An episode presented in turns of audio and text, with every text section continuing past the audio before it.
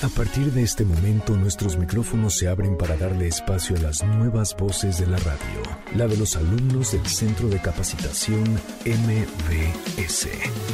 Síguenos en Facebook y Twitter, Centro MBS. Esto es Ideas Frescas. Comenzamos.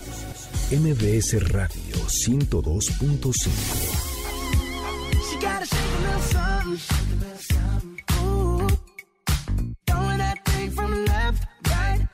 Muy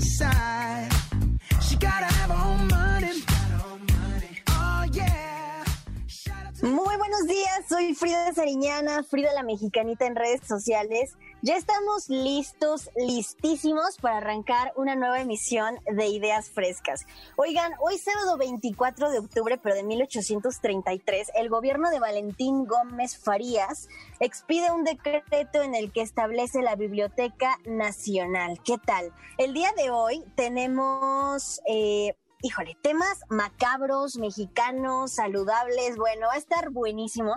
Pero mientras tanto, ya estamos listos con las nuevas voces de la radio. Brenda Escudero Nieto. Hola Frida, muchas gracias y muchas gracias a todo el auditorio que nos está acompañando. Hoy les voy a platicar acerca de algunas de las leyendas más populares aquí en México, ya que se acerca el 31 de octubre, ya la próxima semana, entonces va a estar interesante. Aquí quédense con nosotros. Aquí quédense con nosotros. Laura Campa.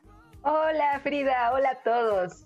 Pues yo les voy a hablar un poquito de cómo manejar el estrés, cómo regresar a tu centro y estar en paz. Vamos a ver si podemos llevar ese mensaje, sobre todo en este rico sabadito. Claro que sí. Manuel del Moral Dávila. Hola Frida, ¿cómo estás? Muy buenos días para ti, muy buenos días para todo nuestro auditorio.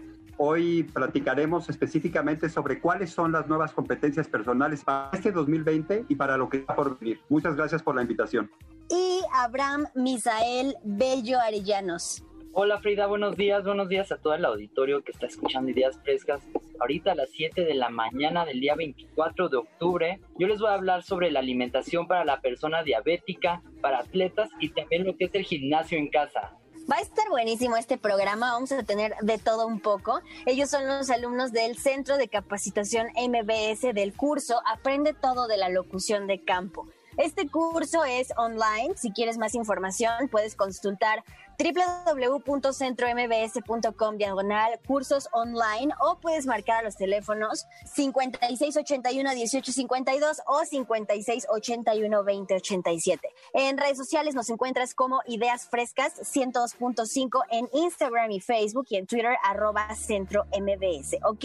Bueno, pues ya estamos en octubre, el mes de Halloween en la cultura norteamericana y Día de Muertos en noviembre, pero estos dos meses la realidad es que se relacionan mucho justo por el suspenso que genera, ¿no? Sus historias, los sucesos y todo esto que a veces se cuenta puede tener una parte de verdad, otra de mentira, pero siempre son historias basadas en hechos reales y es lo que da más miedo, ¿no?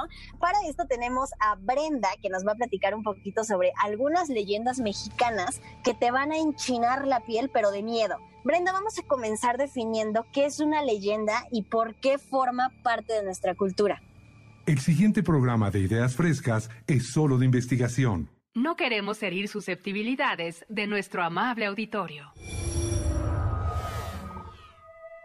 ¿Conoces a la planchada o al charro negro? No, ese no, el otro. Leyendas tradicionales mexicanas.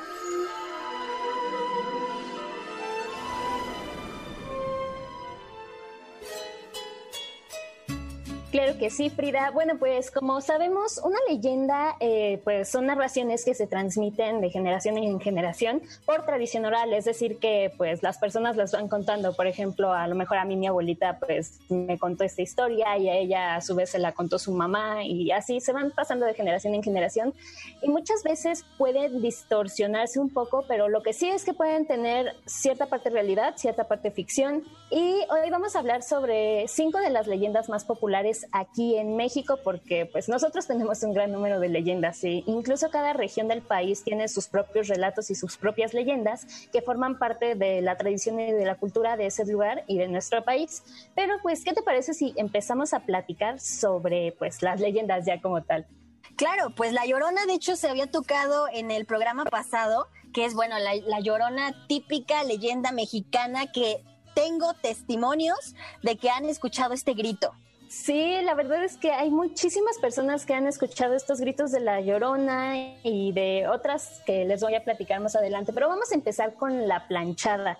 Esta primera tiene dos versiones. La más antigua, digámoslo, data del tiempo de la guerra con Estados Unidos en 1847, cuando el Hospital Juárez, que antes se llamaba Hospital San Pablo, atendía a los heridos que estaban en esta guerra. Se dice que como había mucho trabajo para atender a los heridos y demás, pues las enfermeras a veces se quedaban dormidas y al despertar pues estaban apresuradas para pues atender a los enfermos. Sin embargo, se encontraban con la sorpresa de que habían sido atendidas por una enfermera que nadie conocía, o sea, nadie la había visto, nadie, pues creo que ni siquiera trabajaba ahí.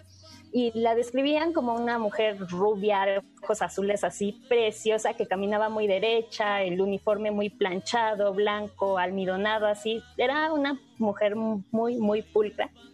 Y pues decían que al poco tiempo de que la empezaban a seguir, desaparecía la leyenda que, pues, digamos, es la más conocida, eh, ya tiene una historia de trasfondo. Y esta es una enfermera que ya tiene nombre, se llama Eulalia. Coincide con la anterior en la descripción de que, pues, era hermosa, rubia, de ojos azules, así muy pulcra y caminaba, pues, bueno, como ya hemos comentado. Eulalia se enamora del doctor Joaquín, que es un joven que acababa de entrar al hospital, que estaba terminando su carrera de medicina. Entonces Eulalia se enamora del doctor Joaquín y pues es advertida de que no le convenía hacerlo porque él era muy coqueto y pues estaba como con muchas eh, doctoras, enfermeras y demás, pero pues terminó. Pero ahí va Eulalia de necia. Así como todas somos Eulalias en algún momento de nuestra vida, lamentablemente. Pero pues así pasa. El doctor le propone matrimonio a Eulalia y ella estaba súper emocionada, feliz con la boda y pues como toda mujer, ¿no? Enamorada y feliz. este Joaquín le había encargado un traje de gala con el pretexto de que era para una recepción y después le dijo que se iría a un congreso. Aunque ella no le, como que no le hacía clic todo, pues esta historia que le había armado, pues no dijo nada porque enamorada, ¿verdad? Entonces, un enfermero un día del hospital, ya que se había ido Joaquín, la invitó a una fiesta y ella le dijo que no porque estaba comprometida. El enfermero le contestó que pues eso no era cierto porque Joaquín ya se había casado y estaba en su luna de miel. Pero además había renunciado al hospital y se fue de la ciudad. Entonces, pues, como decimos popularmente, ¿no? La dejó vestida y alborotada. Y después de esto, Eulalia cae en depresión y comienza a llegar tarde al hospital se descuida ella misma, descuida a los enfermos y pues pasa un tiempo hasta que muere ahí en el hospital. Y retomamos la primera historia que dice que pues hay una enfermera que atiende a las demás enfermeras, a los demás enfermos, que siempre va bien vestida, planchada y demás, y justamente por eso adoptan el nombre de la planchada. Y también hay muchas historias de personas que han estado en el hospital y la han visto, pero pues esas ya son otras historias. ¿Cómo ves esta, Frida? La verdad es que sí, y de hecho les voy a decir algo, mis papás son testigo de que se les apareció la planchada. Yo cuando había nacido, yo estaba pues todavía ahí en el hospital, ¿no? Entonces estaba en incubadora y mis papás pues obviamente ya saben que tienen un tiempo de visitas. Y ellos cuentan que vieron a una enfermera con un traje muy diferente. Mi mamá me dice es que era una enfermera muy elegante, o sea, tenía como una capa azul y, o sea, un atuendo que no habían visto, pero pensaron que era, no sé, tal vez la directora por aquí, el, el productor creo que también vio a la planchada. Entonces, bueno, dicen que la planchada les dijo, ya no es tiempo de visitas, pero Frida va a estar bien. O sea, supo mi nombre. Entonces, bueno, yo no sé qué onda, pero mis papás vieron a la planchada y ya después lo comentaron al día siguiente con los doctores y los doctores le dijeron, sí, aquí se aparece la planchada. Entonces, ah. bueno, yo fui cuidada por la planchada. ¿Cómo ven? Ay, no, eh, hay muchísimas historias de, esta enfermera y de todo, y la verdad sí me, sí me impactó, me quedé Es impactante.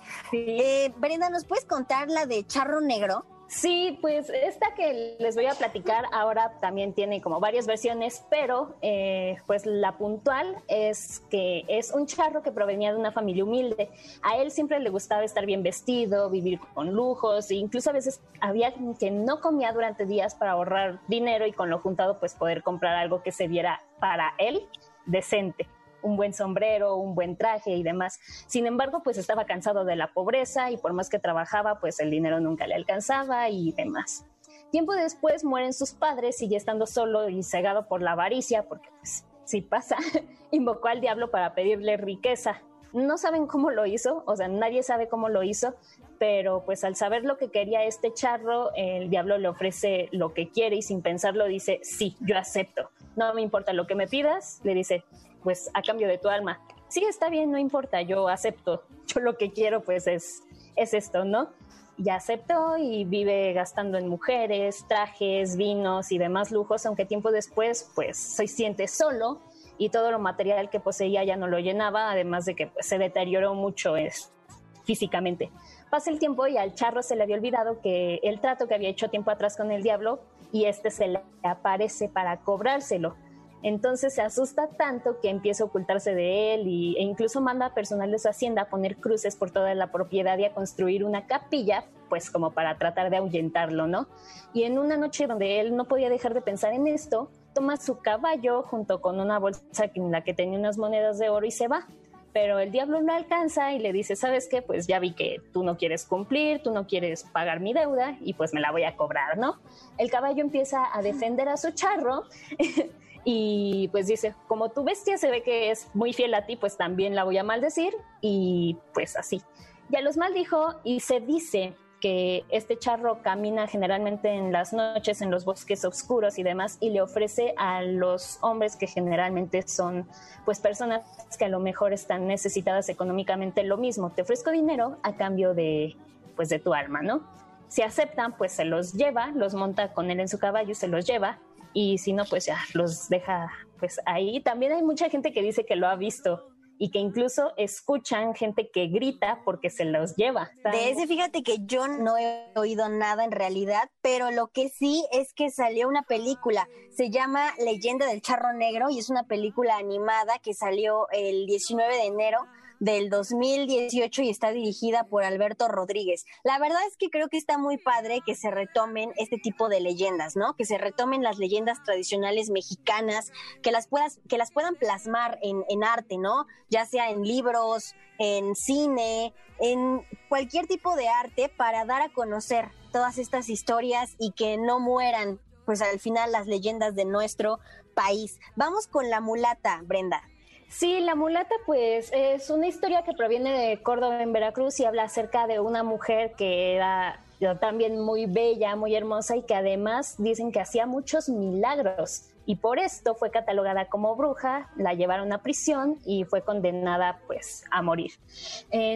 pues platicando un poco la historia, esta mujer ah, con ayuda de hierbas y algunos rituales atendía a habitantes del pueblo y siempre lograba curarlos de sus enfermedades o de algún mal de amores, etcétera.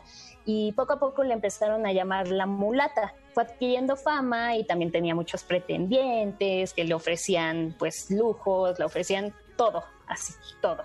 Pero pues ella no aceptaba. Uno de esos pretendientes era el alcalde, que se llamaba don Martín de Ocaña, pero pues ella no aceptó, él la acusó de bruja. La llevaron a la cárcel de San Juan de Ulúa y en Veracruz y la condena que recibió fue morir quemada en leña verde porque pues la habían acusado de que era bruja. Una noche antes de que pues ya fuera a ser quemada, ella con un carboncillo, un gis, había pintado en la pared de, de su celda un barco. y le preguntó a los guardias de, que estaban ahí con ella que qué veían, qué le hacía falta a su barco. Y él, bueno, ellos le responden pues que navegue, ¿no? Porque pues ellos pensaban que estaba burlándose de ellos. Entonces ella dice, mira cómo navega, salta al barco y se va, desaparece. Ya nadie la volvió a ver. Buenísimo, pues es que sí, o sea, las leyendas al final siempre están basadas en hechos reales. Creo que esto es lo que siempre da miedo. Muchas gracias, Brenda. No, gracias a ti, Frida, por la invitación. Pues bueno, yo les recomiendo de verdad, de corazón, que sigan investigando leyendas mexicanas y que las transmitan a las nuevas generaciones, a sus hijos, a sus sobrinos, y ahí vamos a estar al pendiente y también vamos a estarles dando más leyendas en diferentes programas. Recuerden seguirnos en redes sociales, Ideas Frescas 102.5, en Instagram y Facebook y en Twitter como arroba centro MBS. Vamos a una pausa y regresamos.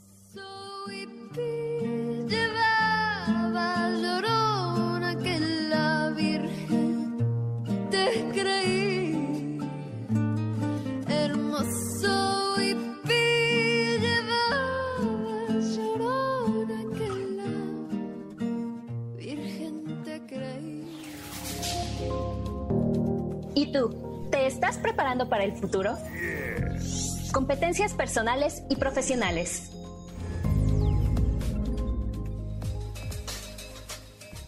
Y ya estamos de regreso aquí en Ideas Frescas. Yo soy Frida Señana, en redes sociales me encuentran como Frida la Mexicanita y bueno, no sé si sepan, pero toda esta cuestión que se vive a nivel mundial posiblemente se vuelva a caer en el confinamiento.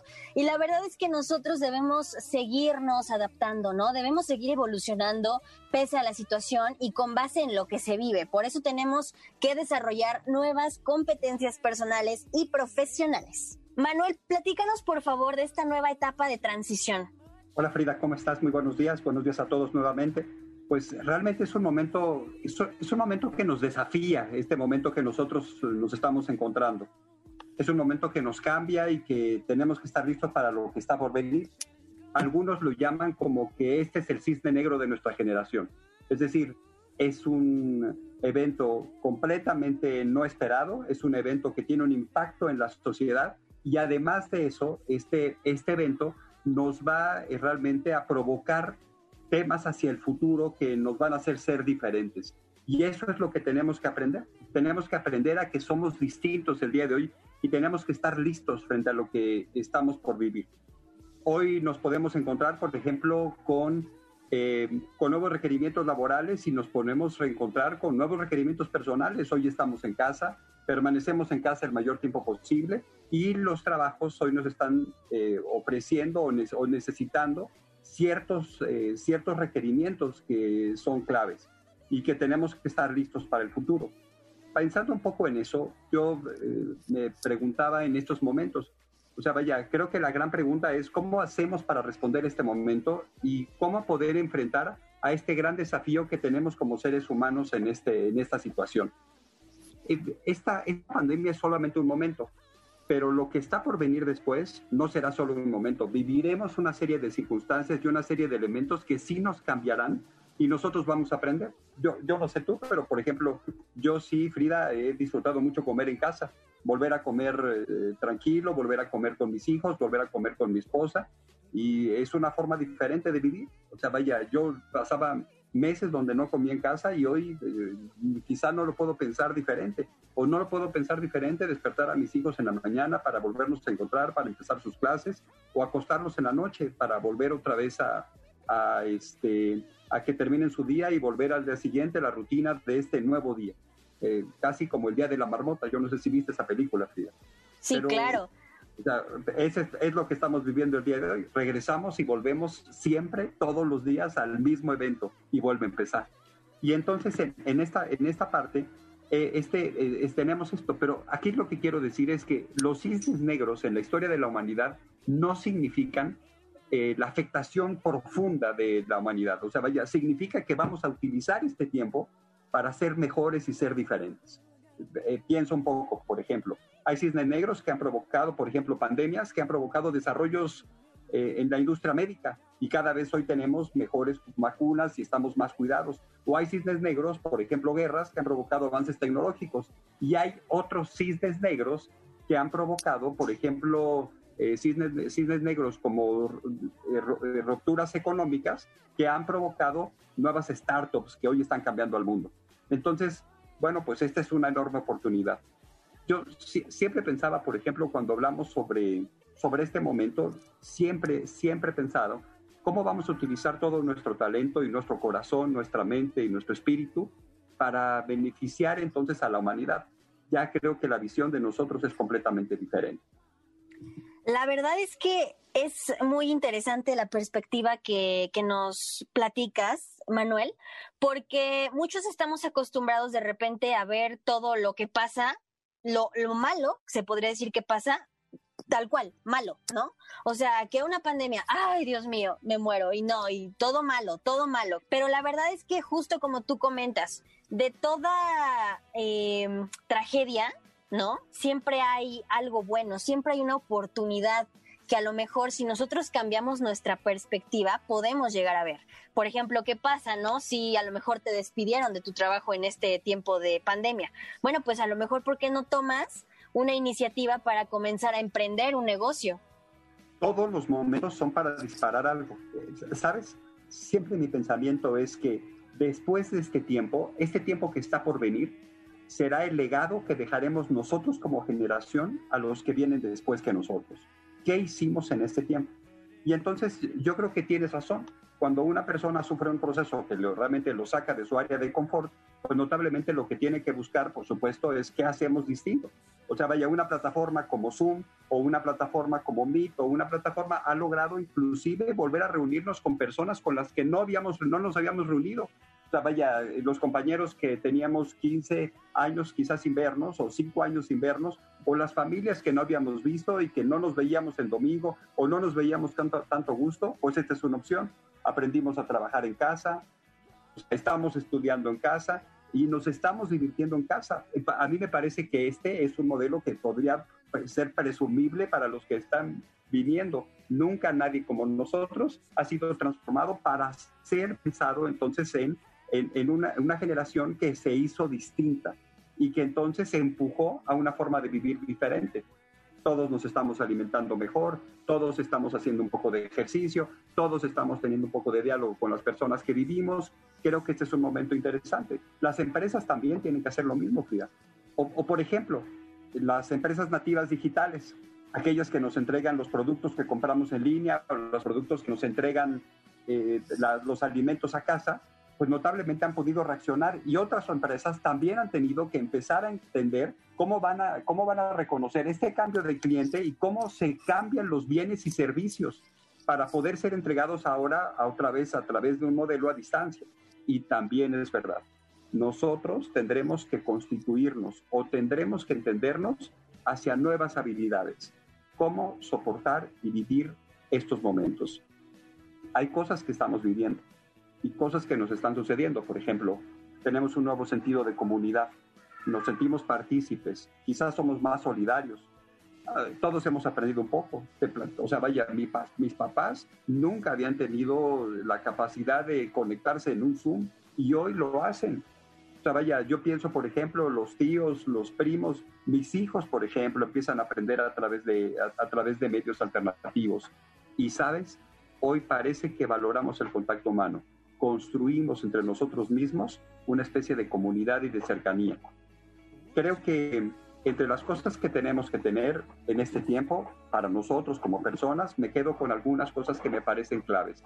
La primera, la este, inteligencia emocional, la capacidad entonces de aprender a reinventarnos todos los días, de no dejarnos llevar por malos momentos, de, de alguna manera observar lo bueno de lo que tiene un día. Y quizá hay días malos, todos los hemos tenido, pero en ese momento tener la capacidad de recuperarse y de reinventarse. Creo que otra recomendación, por ejemplo, es la construcción de las comunidades a distancia. O sea, este, esa parte también me parece importante. Esa parte de la, la construcción de comunidades, por ejemplo, el poder lograr cercanía emocional, abrazar a distancia, abrazar. Si hoy no podemos dar un abrazo físico, sí podemos dar un abrazo emocional, algo que nos permita estar cerca. Eh, nos tenemos que cuidar nuestra alimentación, hemos aprendido esa parte, pero también se vale tomarse algún buen chocolate o algún buen dulce para acompañarse en algún momento. Eh, empezar a crear rutinas saludables. Dicen que 21 días consecutivos de hacer algo nos hace entonces absorber esa rutina para nosotros. Paciencia, Frida. Paciencia ante lo que está por venir. Paciencia ante lo que está sucediendo. O sea, tenemos que saber que no sabemos el fin de la historia, pero sabes, sabemos que va a pasar. Esto va a terminar tarde o temprano. Y entonces tenemos que estar listos porque un día volveremos a abrazarnos y un día volveremos a encontrarnos, que eso es el sentido. Es el sentido de lo que estamos diciendo. Las empresas también tienen que encontrarse frente a ciertas cosas. Eh, la adaptación al cambio, nuevas habilidades de comunicación, cómo ser líder en la distancia, cómo de alguna forma, por ejemplo, seguir comunicando con la gente que trabaja conmigo, cómo conformar los equipos de trabajo. Y creo que al final, entonces lo que tenemos es una enorme necesidad de ser creativos e innovadores en este momento. Yo sí, sí entiendo lo que decías hace, hace tiempo y sí entiendo que decías que observamos siempre lo malo. Creo que este momento nos aprenderá a ver también lo bueno y que esto que en realidad estamos viviendo creará oportunidades para todos nosotros que nunca antes existieron. Y eso me parece que es una maravilla de este tiempo. Sé que no ha sido simple, sé que ha sido doloroso, sé que nosotros hemos vivido momentos muy complicados y sé que nos ha dolido. Nos ha dolido la distancia, la soledad, un par de personas que se nos han ido. Pero también aprendamos a reencontrar lo bueno de este momento lo que en realidad representa nuestro sentido de futuro. Porque Frida, esto va a terminar. Manuel, la verdad es que me encanta todo lo que dices y pues tienes mucha razón. O sea, creo que este momento como lo decías, toda crisis tiene una oportunidad y creo que es el momento perfecto para aprender a estar con nosotros mismos, ¿no? Aprender a estar con la naturaleza, aprender a conocernos realmente, qué queremos, para qué estamos en este mundo, a estar verdaderamente con los nuestros, como lo comentabas hace un momento. Muchas veces, de verdad, ¿cuántas veces ya, o sea, en la mesa está el lugar para el plato, el vaso, la servilleta, tenedor, cuchillo, cuchara y celular? O sea, y ya llega un punto en el que tu comunicación solo es celular, celular, aunque tengas a tus padres ahí, aunque tengas a tu familia ahí. ¿Y qué pasa con este tiempo tan difícil que estamos viviendo? Bueno, añoramos tener a esa compañía de frente, añoramos darle un abrazo, añoramos decirle te quiero, te amo, añoramos verdaderamente dar tiempo de calidad. Entonces creo que todo lo que dices es muy cierto. Es muy importante que valoremos los momentos que tenemos. Creo que esto vino a enseñarnos, a darnos una lección. ¿Qué quieres de tu vida? ¿Te conoces verdaderamente y de verdad valoras los momentos que tienes con tu familia, con tus hijos, con tus padres? Creo que nos dejas una súper lección con todo este tema, Manuel. De verdad, muchas, muchas gracias por esta reflexión. Gracias a ti. Si no hubiera habido este momento, no hubiera yo conocido a Laura, a Brenda, a Abraham, ni a ti. esa es una maravilla para, para mi vida y para lo que está por venir en mi propia vida. Eh, Manuel, por favor, ¿cómo te podemos encontrar en tus redes sociales? Eh, puedes encontrar en mi LinkedIn. Soy Manuel del Moral Dávila. Ahí me pueden encontrar y será un placer estar entonces en contacto. Muchísimas gracias, Manuel. Una excelente reflexión de verdad. Ellos son los alumnos del Centro de Capacitación MBS del curso Aprende todo de locución de campo. Eh, se imparte el próximo miércoles a las 6 de la tarde. Y bueno, algunos de los cursos que tenemos también son medios de comunicación y su evolución con Alberto Lati y curso postproducción de audio con Arturo Chávez, nuestro productor de ideas frescas. Para más información, puedes checar www.centrombs.com diagonal cursos online o puedes marcar 5681 1852 y 5681 2087. Regresando tenemos muchos más temas, salud física y emocional. Va a estar bueno, pero de verdad les pido por favor que reflexionen esto que Manuel platicó. ¿Estás valorándote a ti mismo y a tu vida con tu familia, los momentos? ¿Estás dando tiempo de calidad? Vamos a una pausa y regresamos.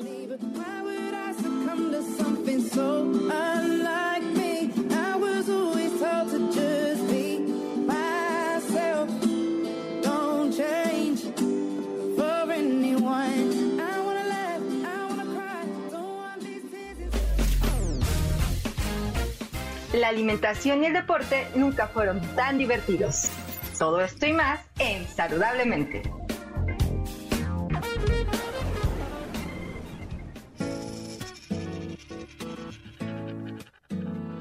Pues ya estamos de vuelta aquí en Ideas Frescas. Yo soy Frida Sariñana, en redes sociales me encuentran como Frida la Mexicanita.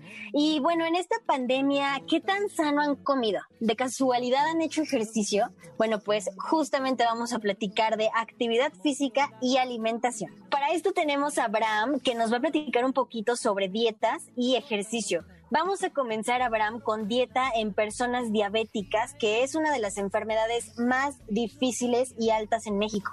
Hola Frida, sí, justo como tú lo estás mencionando, la diabetes es una de las enfermedades más frecuentes aquí en México. De hecho, estamos dentro de los 10 países con el mayor número de pacientes diabéticos en el mundo seguramente pues ya conocemos a algún familiar, algún amigo, algún vecino, algún compañero que padece de esta enfermedad. Pero pues en esta, en esta ocasión vamos a hablar sobre los alimentos que son recomendados para esas personas que padecen de la diabetes. Y bueno, para comenzar en el desayuno, lo recomendable es que se consuman los carbohidratos o hidratos de carbono, ya que esto nos provee energías, energías para que estemos pues muy activos durante el día y también es recomendable comer frutas, verduras y tal vez un poquito de proteína, aunque se iría más al ratito, más a la hora de la comida.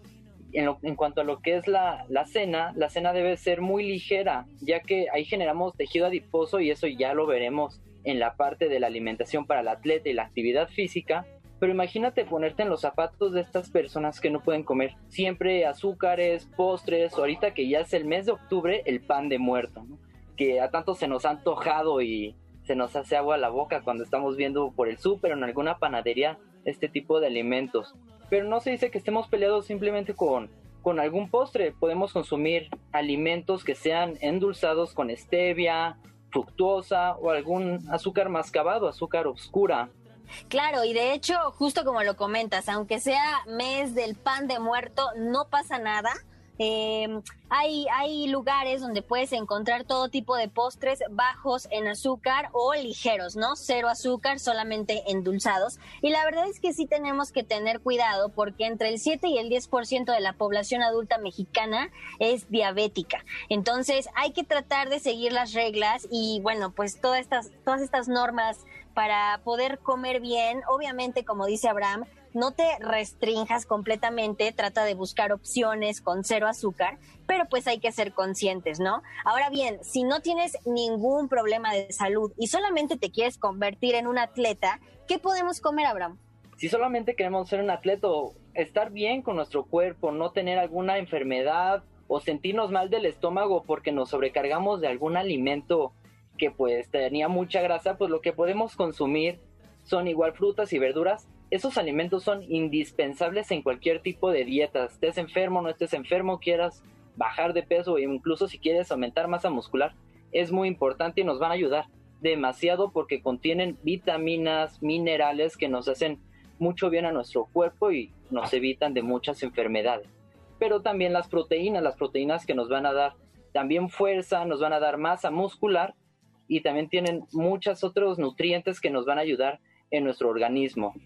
Claro, y bueno, algunos consejos también para ser un gran atleta es justo esto, ¿no? O sea, alimentarte bien, comer pues a tus horas, tener disciplina, sobre todo creencias positivas. Créanlo o no, este es un gran consejo para ser un atleta. Tener autoconfianza, mucha autoestima, visualización, por supuesto, compañerismo, de lo que habíamos hablado un poquito en otro bloque tener sentido de competencia y cuidar de uno mismo fuera y dentro del deporte. Y esto, por supuesto, lo incluye comer bien. Eh, comer, pues justo lo que nos recomienda Abraham. Y por ejemplo, en México se ejercitan 48 hombres de cada 100 al menos una vez a la semana. Abraham, ¿nos puedes platicar un poco sobre la actividad física? Sí, claro, la actividad física pues es algo que que tuvimos que evolucionar en este tiempo de pandemia porque antes de la pandemia íbamos a gimnasio, salíamos a correr, pero después de que lo cerraron tuvimos que adaptarnos a hacer ejercicio en nuestras casas. Y claro, es algo que yo veo bastante bien, muy positivo porque si hacemos ejercicio en nuestras casas podemos entretenernos, entretenernos en todas esas actividades que estamos dentro, dentro de nuestro hogar y ahí nos mantenemos de una forma saludable. Hay ejercicios de diferente tipo, hay ejercicios que son para, para bajar grasa, o para bajar de peso, como lo son la zumba, el kickboxing. De hecho, en internet hay muchas rutinas que podemos encontrar de eso. Yo me desestreso siempre que salgo del trabajo. Me gusta mucho hacer una rutina de ejercicio donde pueda sacar toda esa energía que tengo acumulada. Igual a mis amigos o igual podemos hacer uno de los, de los retos que aparecen en TikTok. Son bastante divertidos y también te vas a, mantener de una forma saludable. O también quieres puedes aumentar masa muscular con con garrafones, haciendo barras en alguna esquina que tienes en tu casa. Podemos aplicar diferentes tipos de ejercicios y claro, eso nos va a ayudar mucho en nuestra salud y también para mantenernos ocupados. Justo como comentas, Abraham, eh, bueno, es, es chistoso, pero la verdad es que sí. O sea, hasta haciendo bailes de TikTok que tienen pues un poquito que ver, ¿no? Con bailes como Zumba y todos estos deportes. La verdad es que sí bajas de peso, o sea, te lo juro, ponte un día a hacer unos cinco TikToks. Es más, con uno que hagas tienes que estar practicando para que tu baile salga bien, ¿no? Salga decente. Entonces, esto, pues, obviamente hace que tengas, bueno, esta, esta parte de cardio. Y justamente es un buen deporte, la zumba o en casa eh, Power Combat, estos también son buenos ejercicios para las personas que de repente los ejercicios, eh, pues como tradicionales, se les hacen muy repetitivos, ¿no? A veces, bueno, y me incluyo, la verdad, a veces es un poquito tedioso estar como que cuatro series de 15 y no sé qué, es como de, ay, ya no puedo más. Entonces, a lo mejor si bailas, pues se te puede hacer un poquito más leve. Abraham, por otro lado, si buscamos generar músculo, ¿qué podemos hacer? Si buscamos generar músculo, podemos utilizar nuestro garrafón como mancuernas. Y hay muchísimos ejercicios que podemos hacer con él, como el press militar, press de barra, podemos hacer 21, hay sentadillas, hay zancadas, hay desplantes, hay muchos ejercicios que podemos hacer con él. O también podemos agarrar, como te decía, alguna esquina que esté en nuestra casa, no sé, una esquina de, de alguna puerta para que podamos hacer dominadas o buscar la unión de dos muebles para ponernos a hacer fondos. En eso podemos hacer rutinas multiarticulares que nos van a ayudar también para el funcionamiento de todos nuestros músculos y también hipertrofiar, ¿no? Evitar eso que les comentaba hace un momento del tejido adiposo, que es la grasa o la famosa llanta. Y aparte siempre, después de cada ejercicio, sea reductivo, sea para hipertrofiar, hay que hacer abdominales, hay que tener un abdomen fuerte, un abdomen que nos ayude a aguantar todo este día que tal vez es un poco monótono, pero con estas actividades nos vamos a distraer, nos vamos a divertir y vamos a estar saludables 100%, se los aseguro, inténtalo ya en casita, inténtalo con tus amigos, con tus con tus compañeros, con tus familiares, pónganse una algún reto tal vez de quién hace más sentadillas y van a ver cómo en un mes van a acabar bien bien fuertes. No, y es real, ¿eh? Por ejemplo, o sea, esto de estar en pandemia y confinamiento no es pretexto. Yo conozco a un amigo que literal agarra su perro de pesa, o sea, agarra su perro, lo carga y empieza a hacer sentadillas. Y si de plano el perro está acostado y no quiere levantarse, a su hija. Entonces, señores, no hay pretexto. Abraham, ¿cuál es tu rutina? Así súper breve, cuéntanos. Mi rutina es, es empezar con 20 minutos de ejercicio reductivo también para ir calentando y para quemar un poquito de grasa. Y ya después hacemos algo de hipertrofiar, unas 5 ejercicios de cada parte del cuerpo, al menos 5 series. 5 series de 10 y con eso yo ya estoy cansado y ya después te metes a bañar y estás muy relajado y haces las cosas de una forma muy, muy tranquila o igual la sentadilla es es yo creo que de lo principal, de lo principal porque todo el día estás sentado y ahí ya estás ejercitando tus piernas y no te vas a quedar tan flaquito o tan gordito y vas a acabar esta cuarentena y van a decir todos tus amigos, ¿qué onda? ¿Qué te pasó? ¿Qué te hiciste? Ah, pues hice ejercicio en mi casa, hice todos los, todos los challenges que vi en TikTok, las rutinas que vi en internet. No, pues yo a mi rutina y luego se las cuento. Eh, por aquí el productor nos pone, y además que tanto sedentarismo, tanto estar todo el día sentado, la circulación, siquiera mover los brazos en círculo, ya no es opcional. Ya no es opcional y no tienes pretexto. Muchísimas gracias, Abraham. No, gracias a ti, Frida, por la invitación y por todo este espacio. ¿Cómo te podemos encontrar en redes sociales? En redes sociales estoy como Abraham Bello, tanto en Facebook, Instagram y YouTube y en LinkedIn como Abraham Misael Bello Arellanos. Perfecto. Muchísimas gracias, Abraham. Oigan, si apenas están sintonizando por ahí el programa y quieren escuchar todo completo sobre nuestras leyendas mexicanas con Brenda Escudero, sobre lo mucho que debes valorar a tu familia y tus momentos íntimos que nos platicó Manuel hace un momento, o con, ¿por qué no? También rutinas de ejercicio para que te pongas perfecto en esta pandemia. Bueno, pues puedes descargar la app Himalaya. Con esta aplicación pueden escuchar todo el programa y toda la excelente programación de MBS. Himalaya es una app de podcasts a nivel mundial que ya está en México y tiene todos nuestros episodios en exclusiva. Solamente tienes que bajar la aplicación para iOS y Android o visitar la página de himalaya.com y disfrutar cuando quieras, donde quieras de nuestros episodios a través de Himalaya. Ok, no se despeguen, vamos a cerrar con broche de oro esta primera hora de ideas frescas. Soy Frida Seriñana, Frida la Mexicanita en redes sociales. Vamos a una pausa y regresamos.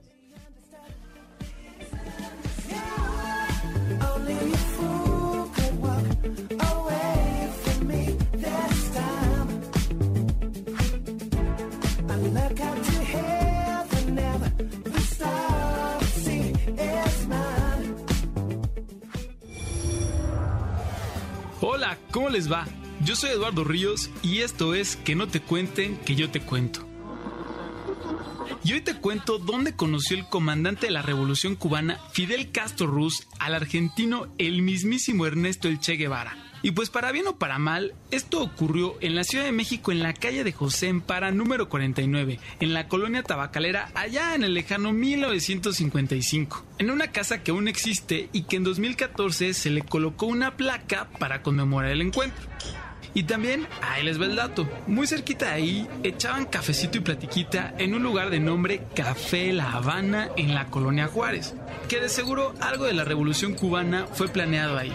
Y pues si quieres un viajecito en el tiempo, puedes visitarlo y comerte un rico machete. Si quieren que les cuente más, escríbanme en Instagram en arroba tú no me mandas podcast o escúchame en Spotify como tú no me mandas. También encuéntranos en Instagram y en Facebook como Ideas Frescas 102.5 o en Twitter como arroba centro. Los dejamos con más ideas frescas y ya saben, que no me los cuenten. Nos vemos.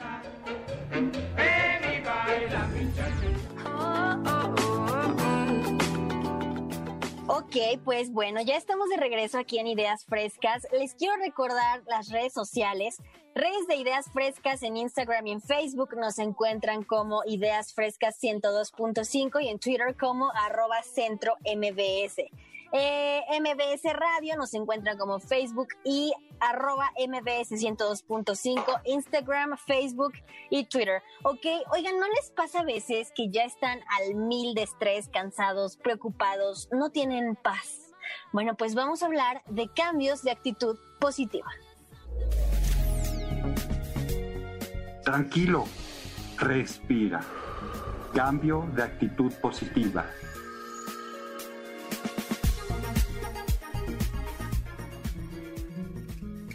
Gracias, Frida. Pues sí, justamente vamos a hablar de esta parte que últimamente a todos nos ha pegado, nos ha pegado súper duro, porque estábamos muy acostumbrados a ir, a hacer, a correr, a realizar nuestras actividades al aire libre, ¿no? Y de repente nos dicen, ¿sabes qué?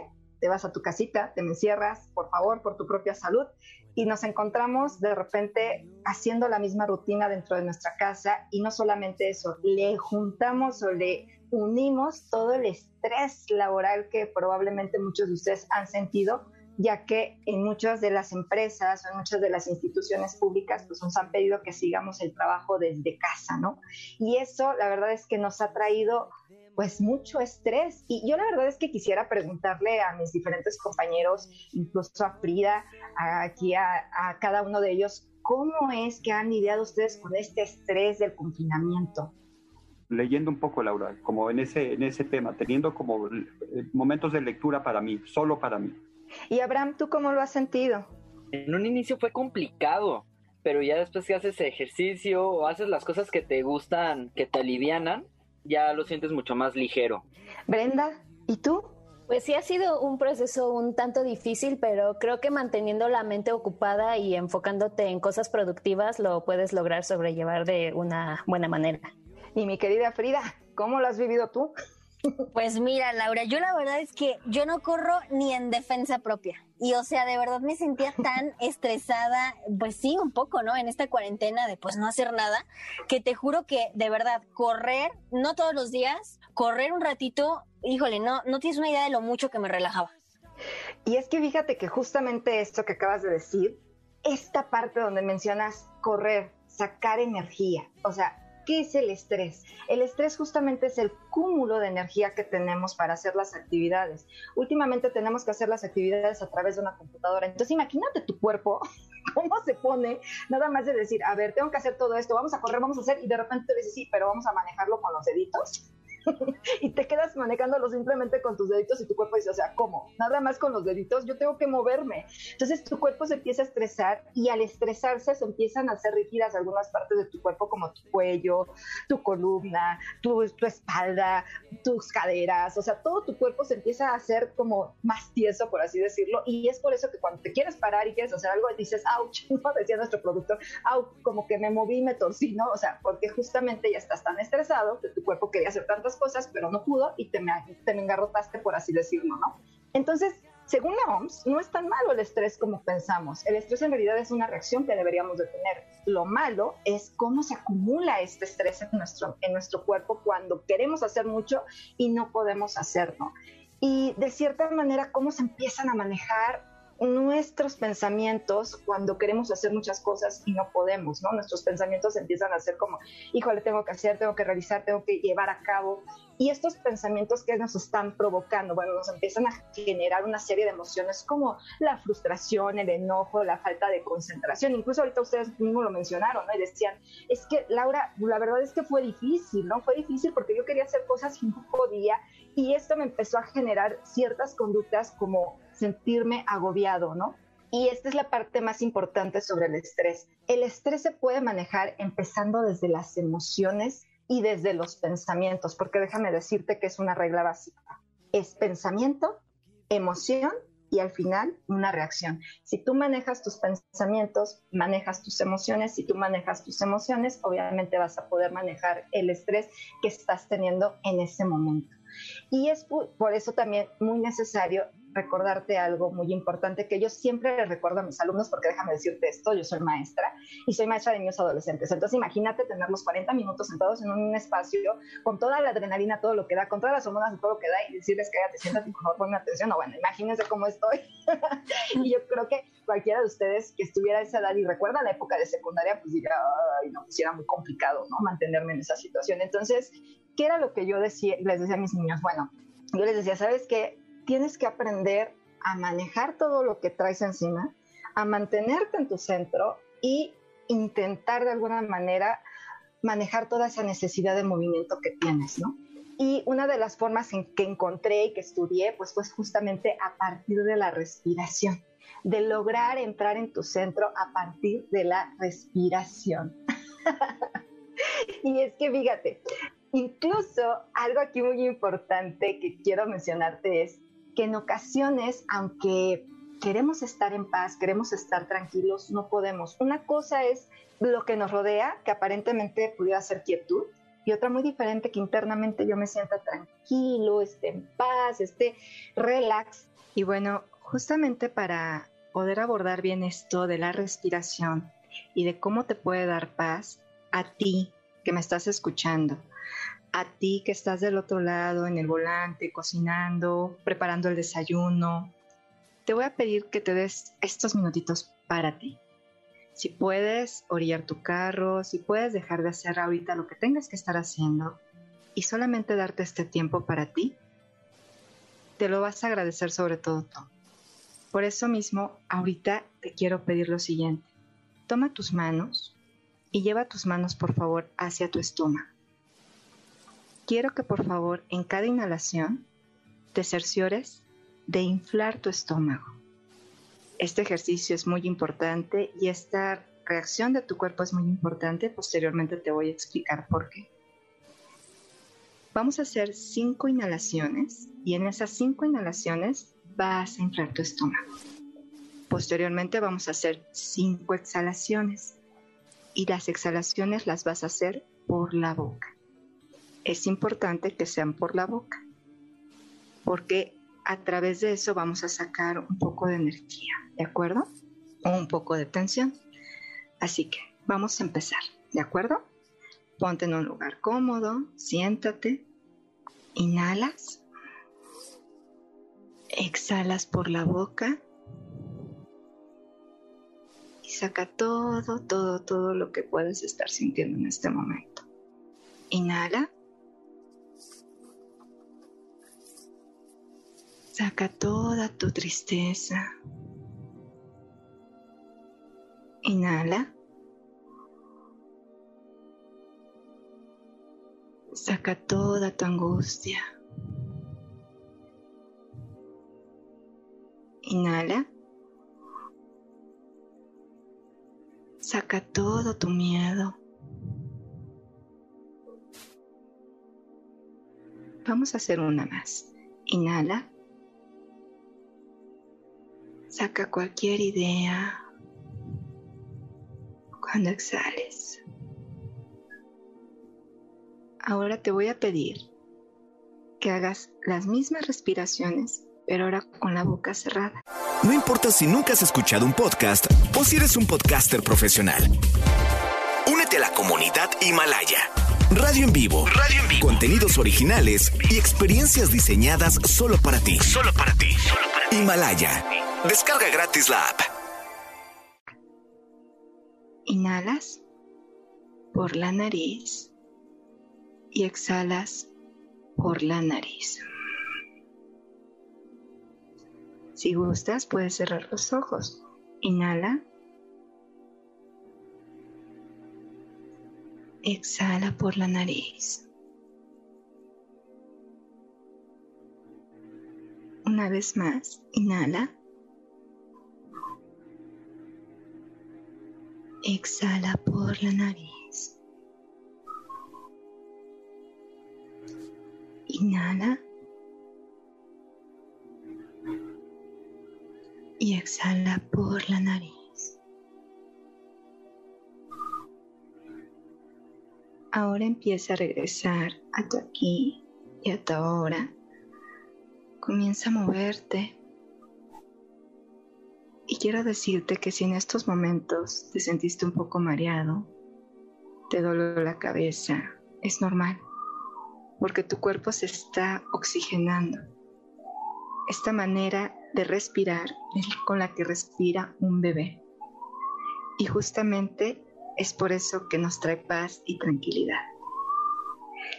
Quiero preguntarte a ti que me has escuchado y que decidiste hacer el ejercicio con nosotros, ¿Cómo te sentiste? Por favor, háznoslo saber por medio de nuestras diferentes redes sociales y dinos de qué manera te sentiste. ¿Te ayudó en algo? ¿Te llevó un poquito a la paz? Sería interesante para nosotros escucharte a ti también y escucharte saber si este ejercicio te ayudó a llevarte a la paz. Generalmente tendemos a respirar con el con el diafragma, con el tórax.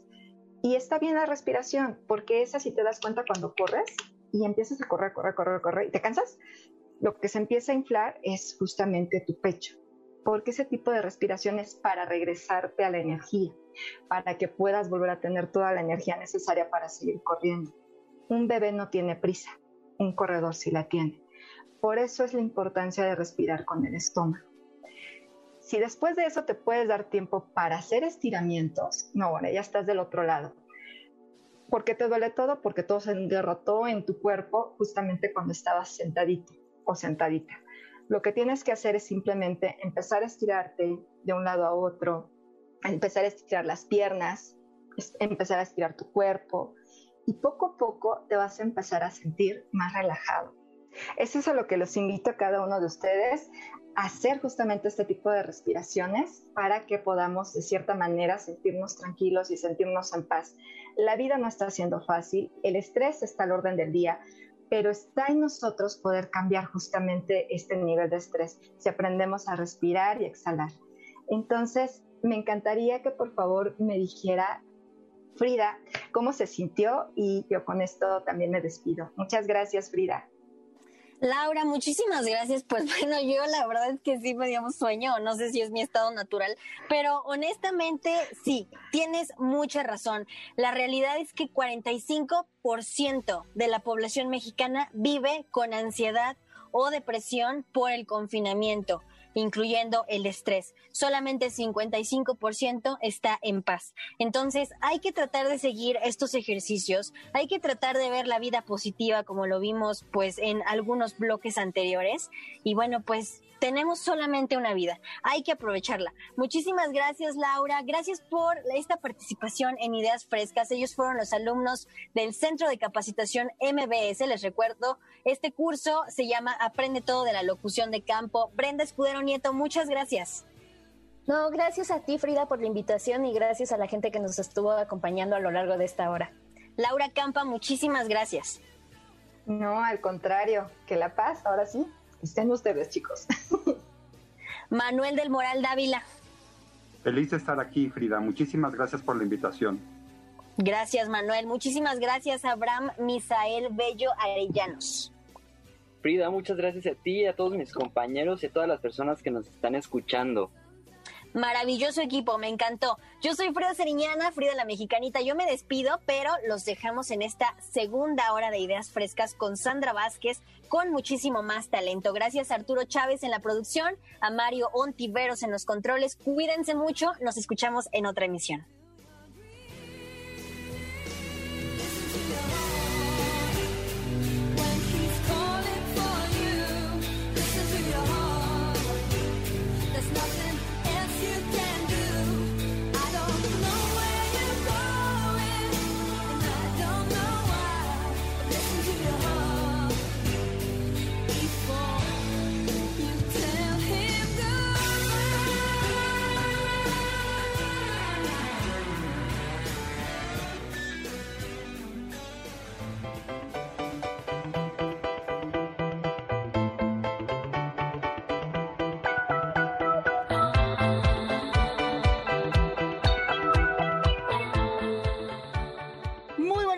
Sean todos y todas bienvenidas a esta segunda hora de Ideas Frescas, el programa de los alumnos y las alumnas del Centro de Capacitación MBS.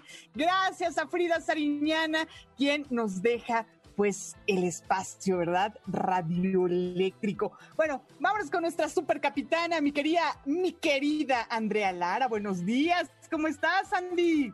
Hola, ¿qué tal, Sandra? Muy buenos días a todos. Estoy súper feliz y emocionada de estar aquí compartiendo estos micrófonos de nuevo con ustedes. Yo les voy a hablar al ratito acerca de la radio comunitaria del Faro Indios Verdes. Quédense con nosotros, va a estar súper interesante. Bienvenida, querida Andrea. Por acá tenemos al buen Franz von Spar. ¿Cómo estás, Franz? Buenos días. Muy buenos días, Super Sandra. Aquí estamos otra vez en el hogar MBS y hoy te traigo un tema más distinto de lo que he platicado aquí.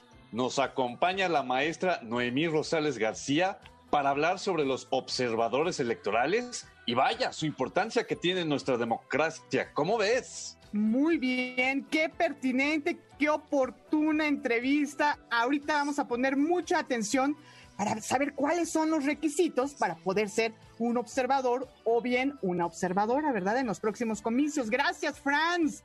Por acá está la bella Andrea Silva. Buenos días, Andrea, ¿cómo estás? Hola, Sandra, muy bien. ¿Y tú cómo andas? Muy contenta de saludarte, Andy. Cuéntanos qué nos traes por, por aquí a Ideas Frescas.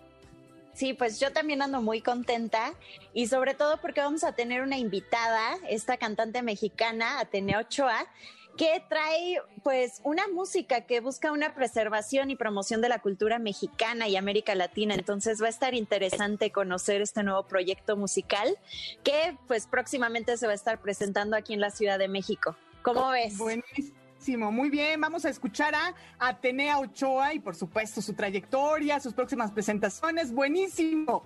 Y por último, saludo a mi querido Oscar Díaz Rodríguez. Buenos días, Oscar. Muy buenos días, Sandra. Espero que estés muy bien. También a toda la gente que nos escucha. Pues yo te traigo una sección súper, súper chida que vamos a hablar sobre música, un top 5 y espero que les guste, más que nada para animar en la semana a los radioescuchas. Claro que sí, oye, para iniciar muy bien este sabadito rico, que además, mi querido Oscar, dicen por ahí que los últimos serán los primeros, así que a ti te toca cerrar con broche de oro y muy buena música esta emisión. Venga, pues vamos a iniciar, si les late cacahuate, esto es Ideas Frescas, el programa de los alumnos y las alumnas del Centro de Capacitación MBS. ¡Vámonos! El siguiente programa de Ideas Frescas es solo de investigación. No queremos herir susceptibilidades de nuestro amable auditorio.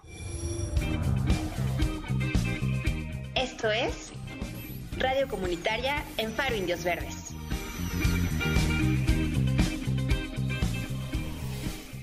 Comenzamos pues nuestro programa con la sección de la capitana Andrea Lara. ¿Cómo estás? Una vez más te saludo y te dejo el espacio. Adelante. Muchas gracias, Sandra. Pues la verdad, estoy súper feliz y emocionada de estar compartiendo micrófonos de nuevo con ustedes. Y efectivamente, yo les voy a hablar acerca de estos faros. Y bueno, la palabra faros es un acrónimo de fábricas de artes y oficios. También se le conoce como la red de faros debido a que son cinco centros culturales distribuidos en la periferia de la Ciudad de México. Estos centros culturales son el de Oriente, ubicado en la alcaldía Iztapalapa. Tenemos el Faro de Milpalta, el Faro Tláhuac, el Faro Indios Verdes, ubicado en la alcaldía Gustavo Amadero, y el Faro de Aragón. Ustedes, me imagino, han escuchado mucho sobre el Faro de Oriente, es bastante famoso porque ya, aparte, ya este año cumple 20 años y este fue el, primero de estos cinco faros. Fue fundado en el año 2000 por la Secretaría de Cultura del entonces Distrito Federal como una iniciativa para promover la cultura, la formación de disciplinas artísticas y artesanales y de igual manera pues acercar la cultura a sectores que eran pues o que son golpeados por la pobreza, por los altos índices delictivos y también por la desintegración social. Este faro de Oriente, el primero que como les comentaba, fue tan famoso y tuvo tanto éxito en su momento que en mayo del 2006 se abrió el faro Tláhuac y en septiembre de ese mismo año se inauguró el faro Milpa Alta. Posteriormente, en el año 2009, se abrió el Faro Indios Verdes y en el 2016 se inauguró el Faro de Aragón. Estos cinco, como les comentaba, conforman la red de faros. Ahora bien, eh, les platico que estos lugares ofrecen una amplia variedad de cursos y talleres a todos los habitantes de estas zonas y asimismo les permiten pues ser creativos y nutrir la experiencia que ellos adquieren en estos talleres a través de exposiciones a las que tal vez por la distancia tengan un difícil acceso. A mí, por ejemplo, me parece que la idea del faro es muy similar a la función de un faro real, es decir, así como los faros que se encuentran en las costas para iluminar el camino de regreso a casa a los navegantes, los faros de la Secretaría de Cultura son espacios donde estas personas pueden llegar o pueden reunirse y sentirse con la confianza o sentirse seguros al tener acceso a la cultura sin necesidad de tener que trasladarse grandes distancias. Abarcan disciplinas tales como la música, el teatro, la danza, eh, la literatura, las artes visuales, la computación e incluso el horticultivo. Un dato curioso sobre estos faros es que en uno de ellos, en el de Farindios Verdes, cuentan con una radio comunitaria, Sandra. ¿Cómo ves?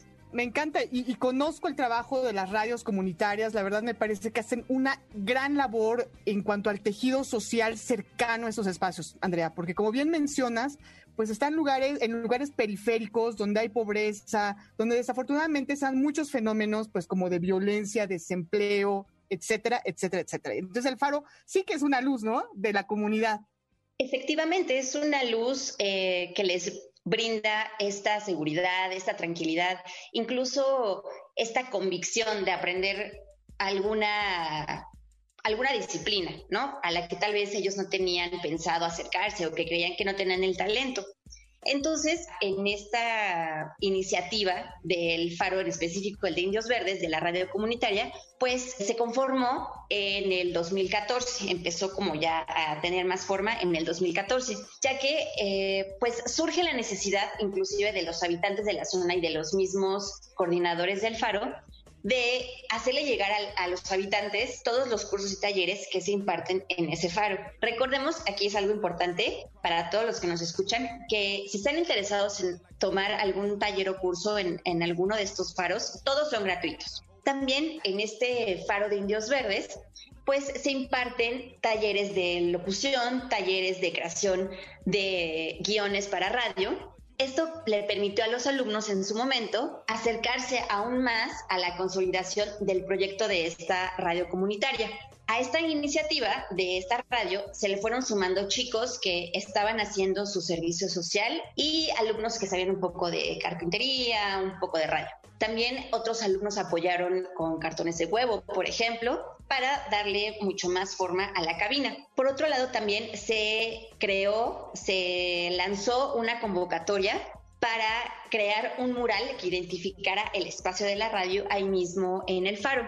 Yo la verdad eh, puedo presumir que tuve la oportunidad de participar con un programa que pertenecía a la transmisión de la radio del Faro Indios Verdes. Estuve en este programa del periodo que abarcó de diciembre del 2018 a marzo del 2019 y pude constatar que el trabajo de una radio comunitaria es arduo y es mucha labor de comunicación, respeto, tolerancia, ya que muchos compañeros pues tienen necesidades diferentes, porque inclusive había compañeros que hacían todo un esfuerzo, o sea, venían desde la Jusco hasta el Faro Indios Verdes, literal, atravesaban toda la ciudad para poder compartir y abrir sus ideas y compartir su voz en este espacio que la verdad, pues, a mí me parece una, una labor muy bonita y muy interesante. Y bueno, ustedes se preguntarán, pues, ¿qué es lo que ha sucedido con esta radio comunitaria, con esta nueva normalidad y con el confinamiento y la pandemia? Pues, como todos, evidentemente, en Ideas Frescas y demás lugares, nos hemos tenido que adaptar.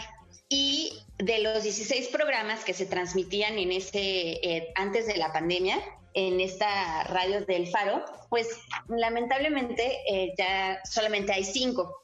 Pero les explico por qué hay cinco programas al momento transmitiendo a través de esta radio, debido a que no todos los locutores cuentan con el equipo necesario en sus casas para poder transmitir. Recordemos que a veces la tecnología o la falta de internet o la falta de una computadora, una tablet, un buen teléfono, pues nos limita bastante en esta situación. De modo que en estos casos se optó por sustituir los programas de estos locutores por música que se tiene guardada en la biblioteca de audios del Faro Indios Verdes. La música que se comparte en esta radio es en su mayoría de las bandas que se han presentado en la red de faros con esta idea de apoyar a los talentos emergentes eh, de la ciudad o de sus periferias y a los artistas ya consolidados. También eh, les comento rapidísimo los programas que se pueden escuchar en, en el faro son cinco y bueno, eh, uno se llama Virgilula, los sonidos de la palabra. Este programa es meramente científico, tratan temas científicos y tecnológicos. Tenemos otro programa que se llama La máquina del tiempo. En este se tratan hechos históricos y efemérides. Tenemos otro que se llama Que Show Con, es un programa cultural que nos comparten todas las actividades culturales que se llevan a cabo en esta ciudad. Y por último, pero no menos importante, es el programa que se llama Ecocultura, el cual busca aportar elementos para sensibilizar a las y los oyentes sobre el cambio climático y alternativas de sustentabilidad. Eh, ustedes me preguntan en dónde podrían consultar esta programación. Bueno, no se preocupen, ustedes pueden entrar al Facebook del Faro Indios Verdes en su buscador ingresan la palabra Faro Indios Verdes y automáticamente les va a aparecer la página del Faro ya que, bueno, la radio transmite 24 horas del día y la pueden escuchar a través de la aplicación TuneIn. Esta aplicación, no se preocupen, es gratuita para Android y para Apple.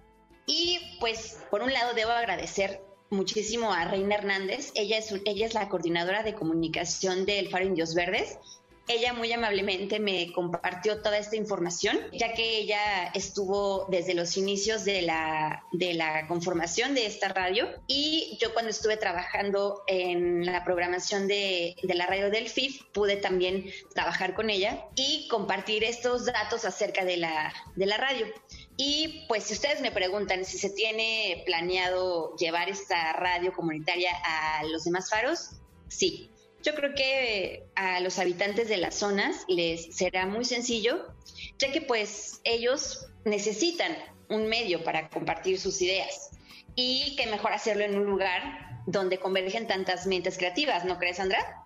Por supuesto, Andrea, muy buen tema el que traes hoy a Ideas Frescas esta mañana aquí a MBS en el 102.5. De verdad te agradecemos, le mandamos saludos, ¿verdad? A toda la comunidad de los faros, particularmente a quienes hacen radio, ante pues todas estas circunstancias que ya nos has contado. Y bueno, pues hay que, hay que escucharlos, hay que escucharlas. Oye, mi querida Andrea, ¿dónde te seguimos? ¿Cómo te seguimos la pista, la huella? Cuéntanos.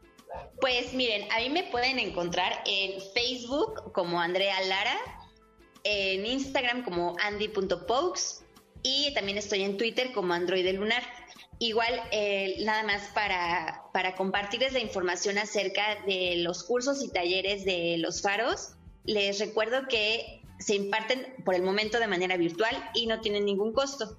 Y pueden ingresar a verificar la información de cada uno de los faros a través de la página de cultura de la CDMX. Ahí está toda la información. Muchas gracias, Andrea. Pues nos vamos a una pausa. Así que quédate. Esto es Ideas Frescas, el programa de las nuevas voces de la radio. Continuamos.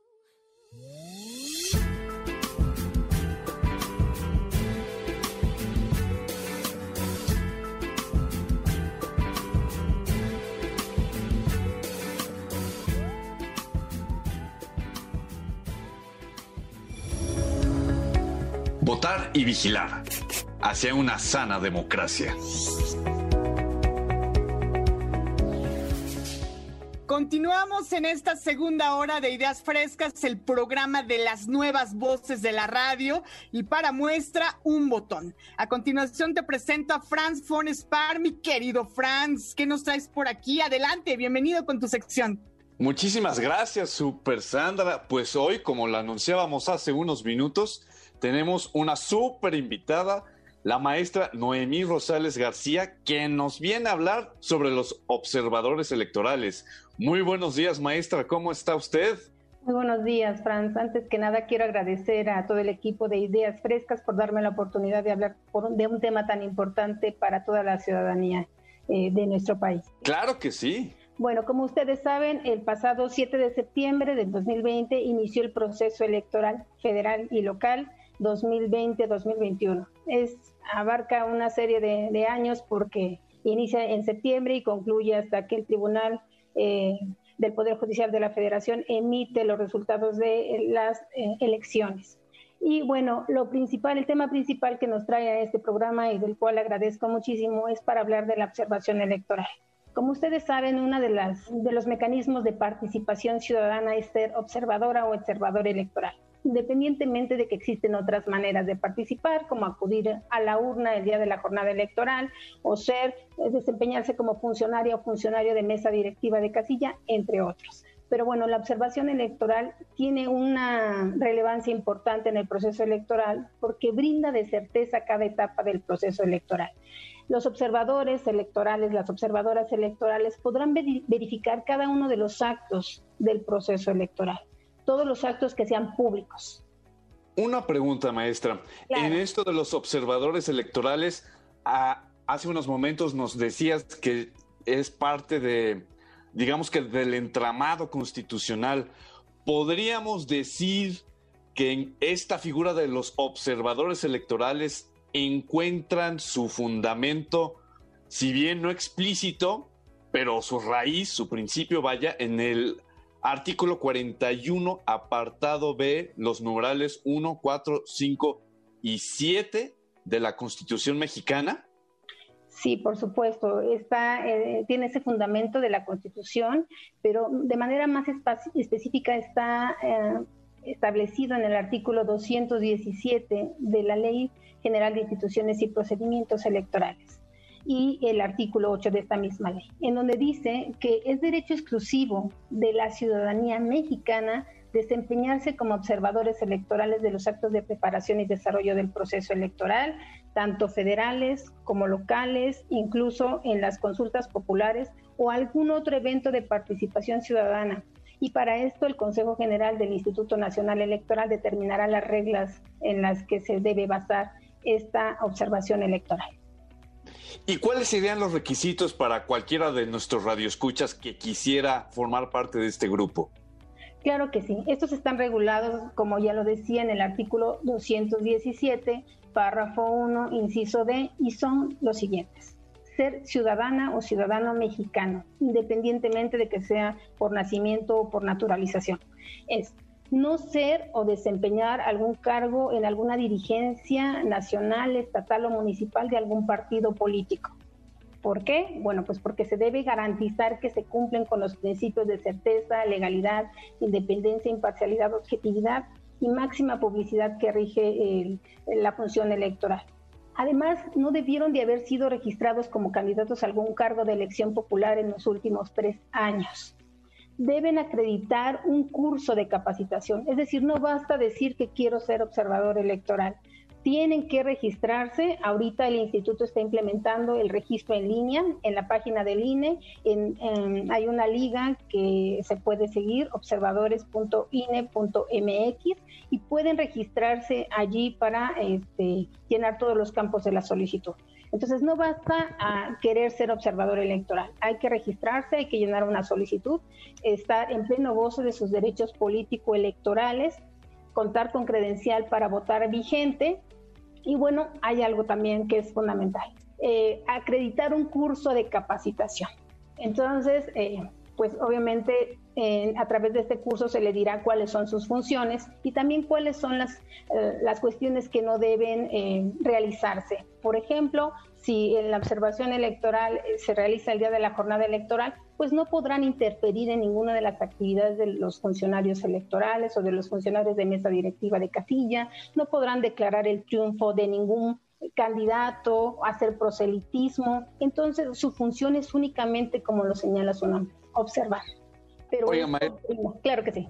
Una disculpa, pero es que este tema es muy interesante y me llama mucho la atención que esta figura del observador electoral parece que cumple con una función pues muy constitucional, ¿no? Que es esta división de poderes y este robustecimiento de la ciudadanía dentro de las elecciones, ¿no? Sí, el, Consejo General aprobó un acuerdo, el 255, el pasado 4 de septiembre. Y en este acuerdo se emiten los formatos de convocatoria para esta figura de observación electoral, pero también se señala cuál es la misión de los observadores. Es dotar de certeza el proceso electoral. Queremos invitar a que toda la ciudadanía que quiera participar lo haga para que vigilen que el Instituto Nacional Electoral cumple a cabalidad cada una de las disposiciones constitucionales, legales y reglamentarias que tenemos encomendadas para la organización del proceso electoral. Magnífico, creo que es una muy buena, eh, es una muy buena articulación porque además, reitero, creo que es una buena pieza que da fuerza a esta división de poderes y claro, le da mucha fuerza a la ciudadanía. Como recordarán nuestros radioescuchas, pues la Constitución dice que la soberanía nacional emana del pueblo y claro, es nuestra responsabilidad seguir estos procesos electorales que garantizan nuestra democracia, ¿no? Eh, una última pregunta, y es una pregunta que se me hace un poquito interesante y más en esta de las figuras del observador electoral. Eh, maestra, usted recordará que por ahí del artículo 36, fracción 2 y artículo 35, habla tanto que es una obligación y es un derecho de la ciudadanía mexicana votar y participar en las elecciones. Eh, ¿Podría ayudarnos a entender a los radioescuchas por qué es tanto un derecho y una obligación? Y en ese sentido, ¿cómo esta figura del observador electoral ayuda y complementa esta enunciación de la Constitución mexicana? Bueno, tú señalabas ahí algo muy importante eh, sobre la soberanía, ¿no? Que reside esencialmente en el pueblo. Y bueno, creo que tenemos la obligación como ciudadanía de participar en cada uno de los actos que tienen trascendencia en nuestra vida pública. Las elecciones son tan relevantes porque no es algo tan simple como votar por algún candidato es votar por quienes integran la representación eh, de nosotros como, como ciudadanos, como pueblo, y quienes van a tomar las decisiones fundamentales para, sobre cómo se va a guiar el país. Entonces, esta obligación de votar, eh, la obligación y el derecho de votar y, ser votado eh, está correlacionado. Es tanto, mm, sí, como tú lo señalas, es un derecho porque todo mundo puede votar todos podemos votar, pero también tenemos la obligación. Allí hay una laguna porque a pesar de que es obligación, todavía no hay una ley reglamentaria que señale cómo es que se va a hacer efectiva esa obligación.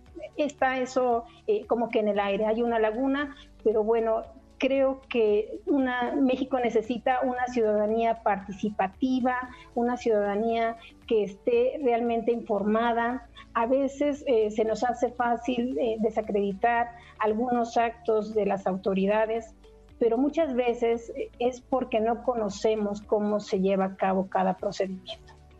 La observación electoral brinda la oportunidad de acercarse a la autoridad electoral, de verificar que no solo es eh, eh, los funcionarios del INE, sino eh, también la ciudadanía misma, los partidos políticos, los candidatos independientes, quienes participan en un proceso electoral que no, es, ah, no son decisiones unilaterales, sino que son decisiones colegiadas, que todas requieren de un determinado procedimiento que está establecido en la ley y que si ellos se suman a participar como observadoras, observadores electorales, podrán verificar cada uno de estos actos, cómo los lleva a cabo la autoridad electoral, pero también cómo participan los diferentes actores políticos.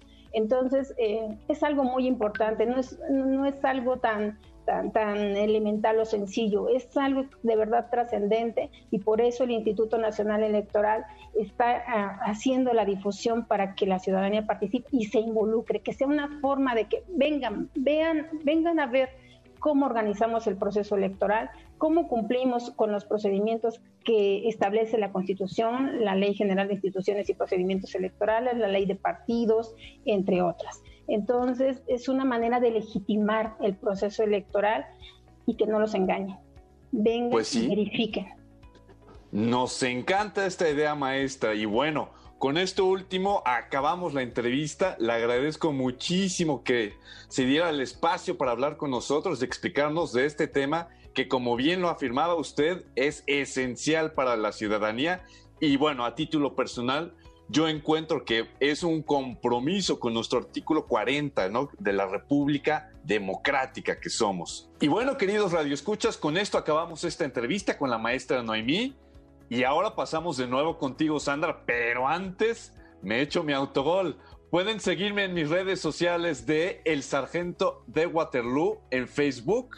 Me pueden buscar en Twitter como Franz Von Spar y también en Instagram como Von Spar 90. Ahora sí, vamos contigo, Sandra. Muchas gracias a la maestra Noemí Rosales. Gracias también, Franz von por pues traer este tema a ideas frescas. Qué importante registrarse, capacitarse y por supuesto e-, ejercer este derecho y esta obligación. Muchas gracias. Pues vámonos, ¿qué les parece? A una pausa. Te recuerdo que nos puedes mandar un tweet a arroba centro MBS y a arroba MBS 102-5. También tenemos en Facebook e Instagram presencia como arroba ideas frescas 102.5 y arroba MBS 102.5. Ah, por cierto, maestra, ¿cuáles son las redes sociales del INE para inscribirnos, para registrarnos en este proceso? Es observadores.ine.mx, diagonal portal convocatoria. Allí está la convocatoria, está el formato de registro en línea, está, se está implementando en línea para facilitar a toda la ciudadanía, incluso pues quienes tengan alguna discapacidad, que puedan registrarse a través de este medio. Excelente, pues muchas gracias una vez más y vámonos a una pausa. Enseguida volvemos.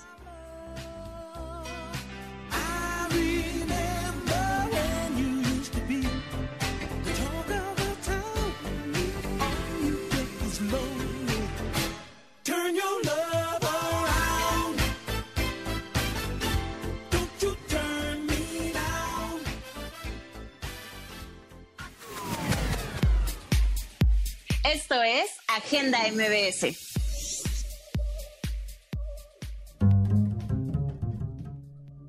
Continuamos en Ideas Frescas. Nos da mucho gusto poderte acompañar esta mañanita del sábado 24 de octubre de 2020. Nos vamos inmediatamente a nuestra siguiente sección con la bella Andy Silva. Andy, cuéntanos qué nos traes preparado para hoy. Muy buenos días a todos, muy buenos días Sandra. Eh, pues yo soy Andrea Silva y en esta ocasión tendremos a la invitada a la cantante mexicana Atenea Ochoa, que con su música busca una preservación y promoción de la cultura mexicana y de América Latina. Nos platicará hoy sobre su próxima presentación en el Foro del Tejedor en Ciudad de México y otras pequeñas sorpresas que nos tienes. ¿Cómo estás, Atenea? Muchas gracias por estar hoy con nosotros. Al contrario, muchas gracias a ustedes, muchos saludos, Andy, y a toda la gente de la producción. Fíjate, tenía que me llama mucho la atención porque pues tu proyecto habla mucho sobre el gusto por la diversidad musical y cultural de América Latina. Eh, vemos que tienes como influencias de Perú, Chile con Violeta Parra, Venezuela con Simón Díaz y pues no olvidemos a Tomás Méndez, este gran músico mexicano. Cuéntanos de dónde nació este gusto por la música tradicional latinoamericana. Pues mira, la verdad es que me ha gustado siempre desde niña toda la música. De, en mi casa había miles de influencias. Me considero una cantante ecléctica, por lo tanto, escuchaba desde rock, rock, porque mis hermanos mayores que yo pues me influían con esa música, miles de bandas pero también con clásico, mi papá, y con ópera, y con música de América Latina, por supuesto, porque mi papá era profesor de historia, entonces tenía, era, y era un melómano, entonces me influyó con muchísimas cosas. Y yo conecté muchísimo con Mercedes Sosa, con Simón Díaz, este, con Tomás Méndez. Después supe que, que me iba a gustar, bueno, más bien después me di cuenta que me gustaba mucho el tequila y entendí por qué me gustó Tomás Méndez desde niña y José Alfredo. Pero conecté con América Latina, ¿no? Incluso estudié ópera, pero, pero era como, era una pasión, me, me llamaba la raíz. ¿Cuál era como tu cantante femenina que, que influyó muchísimo en, en, en, tu voz como cantante? Pues mira, yo creo que sin duda alguna de México, Eugenia León, aunque mi voz es muy distinta, yo la admiro y la amo y la respeto con todo mi ser pero sin duda la que, la que más me ha influido, sin duda creo que sí es Mercedes Sosa. También me gusta mucho Chabela Vargas, por ejemplo.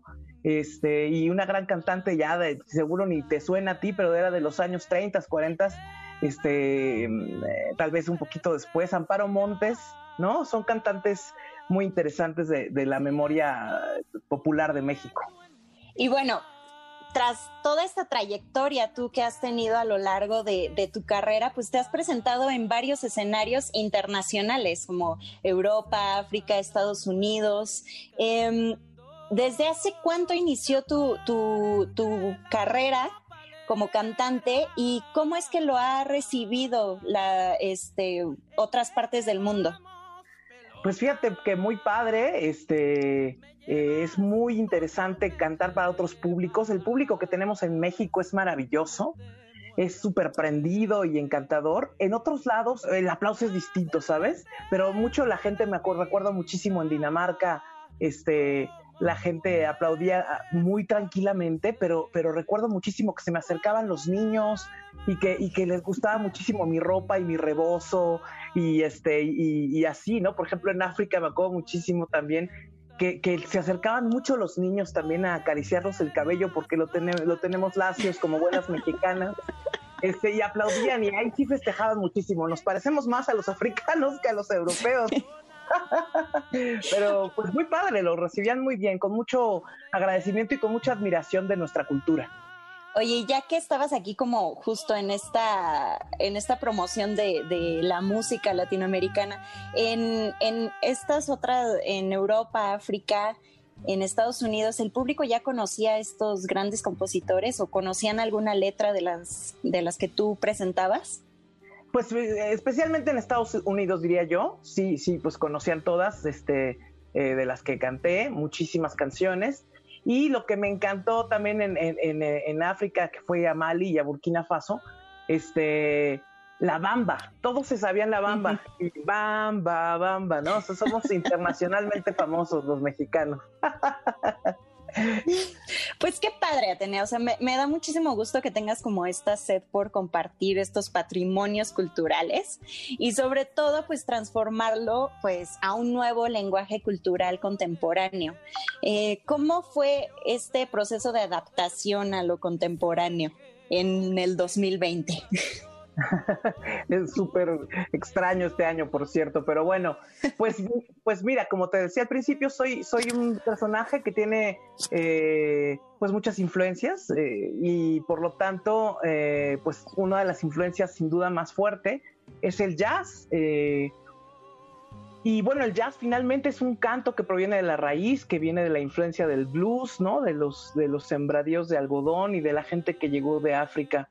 Pero bueno, entonces está conectadísimo todo, todo está muy conectado. Entonces, eh, yo amo a cantantes como Ella Fitzgerald o, este, no sé, Dinah Washington, eh, gente de este, de, este, de, esta, de este tamaño. Y de pronto, pues era para mí muy importante siempre tener un piano, un trío de jazz acompañándome. Un trío de jazz y eh, eh, con sonidos que eh, y con gente que tenía que influirme también con o que tenía muchísima influencia también más bien de estos géneros sabes entonces tenían esta búsqueda de lo, de lo contemporáneo pero también y de lo moderno y de, y de lo ecléctico pero con mucho amor por lo latinoamericano. Y bueno son gente que me influyó muchísimo pero decido hacer el disco justo después de una gira que tuve oportunidad de hacer allá en Dinamarca eh, y me tengo la oportunidad de, encontrarme con un, con un músico precioso, extraordinario de, las estrellas hoy por hoy de nuestro, de nuestro país, de los grandes músicos que es Alex Mercado. Nos, nos ponemos eh, a platicar sobre el proyecto de, que yo ya traía guardado desde hace tiempo y eh, me escucha, le gusta mucho mi voz y toma él la eh, pues este estandarte para, para, para, hacer mi proyecto, hacer los arreglos del, disco, básicamente el arreglo del disco que es lo fundamental, y, trato con él muchísimas cosas para tratar de, de, con su mundo súper en el jazz, poder conciliar lo clásico, lo folclórico. Y tuve unas pláticas encantadoras vía mail con él, donde le hablábamos de Chopin, pero hablábamos de Simón Díaz, pero hablábamos de, de ¿sabes? De, de Tomás Méndez y de los sonidos, sonoridades que queríamos buscar, este, de Bjork, hablamos de todas las influencias y en base a eso, en base a eso el maestro fue, fue, fue comprendiendo y fue haciendo un... Consolidando. consolidando el proyecto.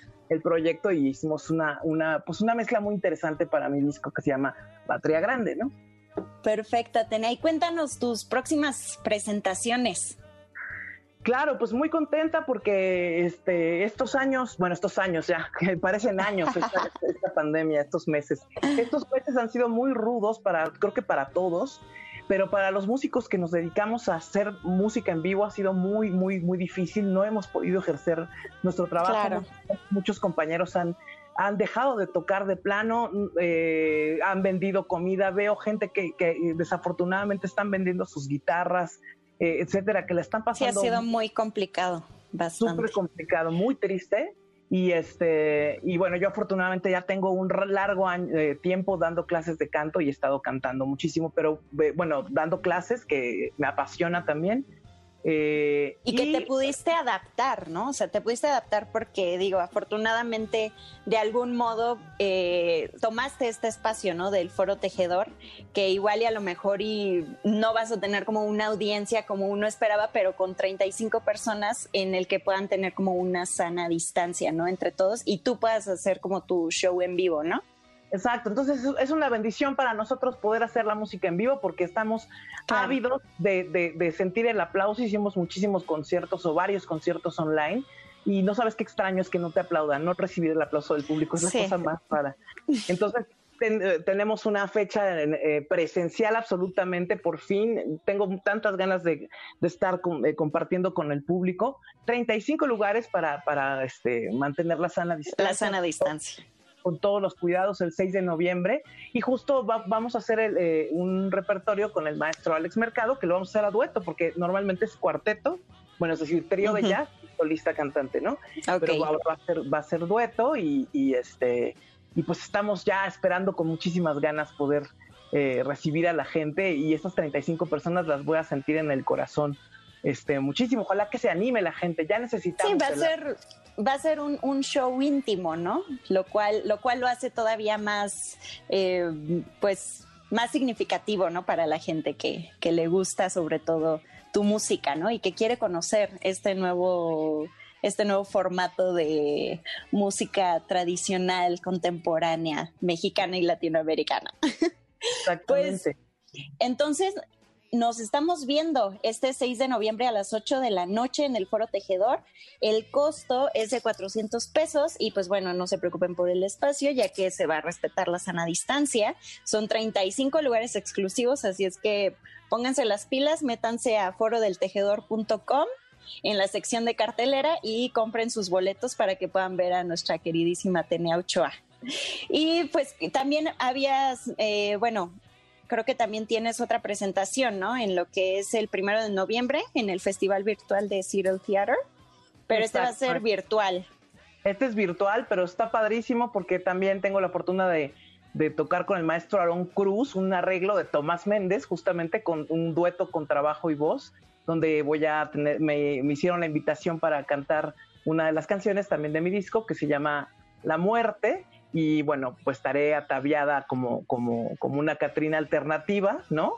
Este, y bueno, va, se va a transmitir eh, a las 12 del día eh, y bueno, pues todo el mundo lo puede ver desde, Estados Unidos, pero todo el mundo lo podrá ver y es, me parece una, una invitación padrísima y estoy muy contenta de eso y también tengo ahí por ahí una sorpresita que la gran Leticia Servín eh, me invitó para, para, cantar su proyecto de, de Sor Juana Inés de la Cruz.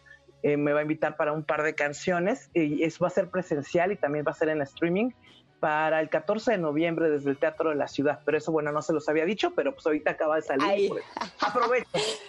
Pues perfecto, Atenea. Pues mira, eh, Atenea la podemos encontrar en las redes sociales, en Facebook, Instagram, YouTube y Twitter como Atenea Ochoa Cantora. Y ahí podemos encontrar todos los eventos que están próximos. Y pues muchísimas gracias, Atenea, por estar aquí con nosotros en Ideas Frescas. No, hombre, pues muchísimas gracias a ti, Andy, a toda la producción, a Sandra. Muchos besos. Eh, les agradezco infinito porque gracias a, a, ustedes podemos promover nuestro trabajo que en esta época ha sido tan complejo hacer. Complicado. Pues a las dos, muchísimas gracias. Gracias, Atenea. Enhorabuena por todos tus proyectos. Y mi querida Andy, gracias por traer esta entrevista. Oye, que nos encantó. Andy, cuéntanos dónde te seguimos a ti para tener más entrevistas, ¿no? De este claro. pues bueno, a mí me pueden encontrar en Instagram como andreasilva.a en TikTok como andy.silva, porque esa ya es la nueva plataforma. Sí, ya te vi muy activa ahí. y, en, y en Facebook como Andrea Silva. Perfecto, pues un abrazo a las dos y muchas gracias. Esto es Ideas Frescas con las nuevas voces de la radio. Vámonos a una pausa, regresamos. Con los años cambia el pastor su rebaño y así como todo cambia, que yo cambie. Top 5. La música de la semana. Querido Oscar Díaz Rodríguez, como decíamos hace un momento al inicio de esta segunda hora de Ideas Frescas, los últimos serán los primeros y qué mejor que cerrar esta segunda hora de Ideas Frescas con un super top 5. Adelante, mi querido Oscar. Hola a todos los que nos escuchan, un saludo Sandra y a todo el equipo. Vamos a empezar. El pasado fin de semana, los chicos de Foo Fighters hicieron una presentación acústica para el denominado hashtag SOS Fest, que significa Save Our Stage y tocaron cinco canciones que son Skin and Bones, My Hero, Time Like This y cerraron con el éxito de 1997 llamado Everlong. Antes de tocar la rola, menciona Dave Grohl, el líder de la banda. Solo puedo imaginar que hay millones y millones de otras personas como nosotros que han hecho lo mismo y han hecho de su vida un lugar mejor. Por lo tanto, es fundamental que hagamos todo lo posible para asegurarnos de que esos lugares sobreviven a fin de estar allí para inspirar a la próxima generación de música a continuar y hacer cosas hermosas como sus vidas, como hacer música. ¿Qué tal? Pues vámonos con esto de Foo Fighters en el puesto número uno, Everlong.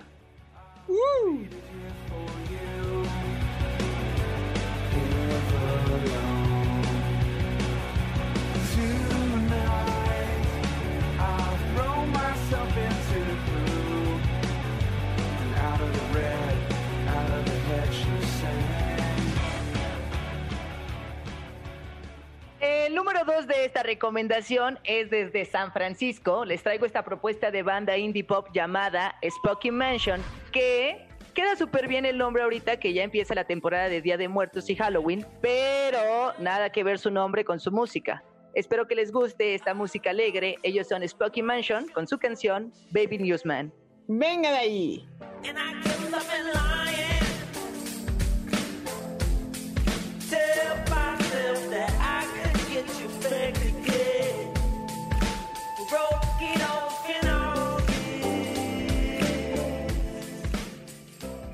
En el número 3 agarramos nuestras maletas y nos regresamos para México, a Yucatán para ser exactos, porque les traigo este talento nacional. Estos chicos transmiten esa vibra de tranquilidad, ese momento chilling que quieres mientras juegas a la caja X. Ellos son King Wong con su canción Mal. Adelante.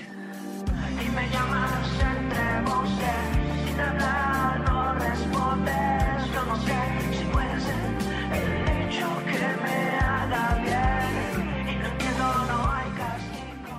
Les traigo una canción que nombre, qué bonita voz, muy melódica, muy chula de bonita.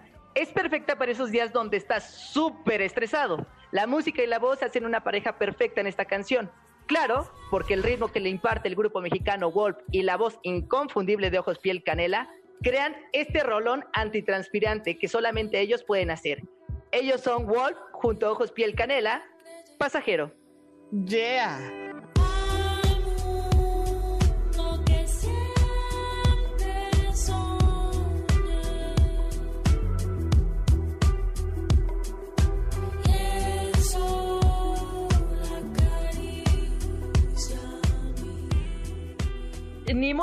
Muy abajo. Esta canción es la que nos va a hacer despedir. Yo me despido. Muchas gracias a todos los radioescuchas por regalarnos un tiempecito. Muchas gracias a todo el equipo de Ideas Frescas. Yo los dejo con esta canción del grupo canadiense Arkels con Quitting June.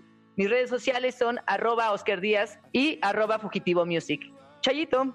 Muchas gracias a ti que nos escuchas, que eres siempre la persona más importante para nosotras, para nosotros que hacemos este trabajo con mucho cariño desde nuestra casita. Gracias, mi querida Andrea Lara. ¿Con qué te despides? Muchas gracias, Sandra. Estuve súper contenta y muy emocionada de haber compartido este espacio, esta segunda hora de ideas frescas con ustedes. Les mando muchos abrazos y besos virtuales y recuerden, si salen a la calle, usen mascarilla. Claro que sí. Gracias, mi querido Franz von Spar, por haber participado esta mañana en Ideas Frescas. Adiós. Queridísima Sandra, muchísimas gracias otra vez por la oportunidad. Y bueno, el mensaje final es el obligado. La ciudadanía y la democracia empieza con cada uno de nosotros. Los invito a participar como observadores electorales y a consultar las bases. Muchísimas gracias, Franz. Y mi querida Andy Silva, ¿con qué te despides? Muchísimas gracias, Sandra, por esta invitación y a todos los radioescuchas que están, que estuvieron con nosotros en,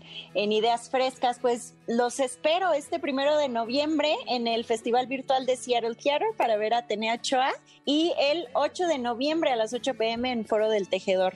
Recuerden comprar sus boletos en forodeltejedor.com. Muchas Muchísimas gracias. Andy. Oscar, pues te vamos a seguir, ¿eh? Muchas gracias por dejarnos con esta música, mi querido productor y postproductor Arturo Chávez. Y por supuesto a todo el equipo allá en Mariano Escobedo 532, especialmente a arroba la tía Veros, nuestro querido Mario Ontiveros. Yo soy Sandra Vázquez. Te invito a que visites la página www.centrombs.com diagonal cursos online. Entérate de todos los detalles, de todos los cursos que ofrece el Centro de Capacitación MBS. Quédate a continuación aquí en MBS 102.5 con Que Ruede la Rueda con Eduardo Jiménez. Hasta la próxima.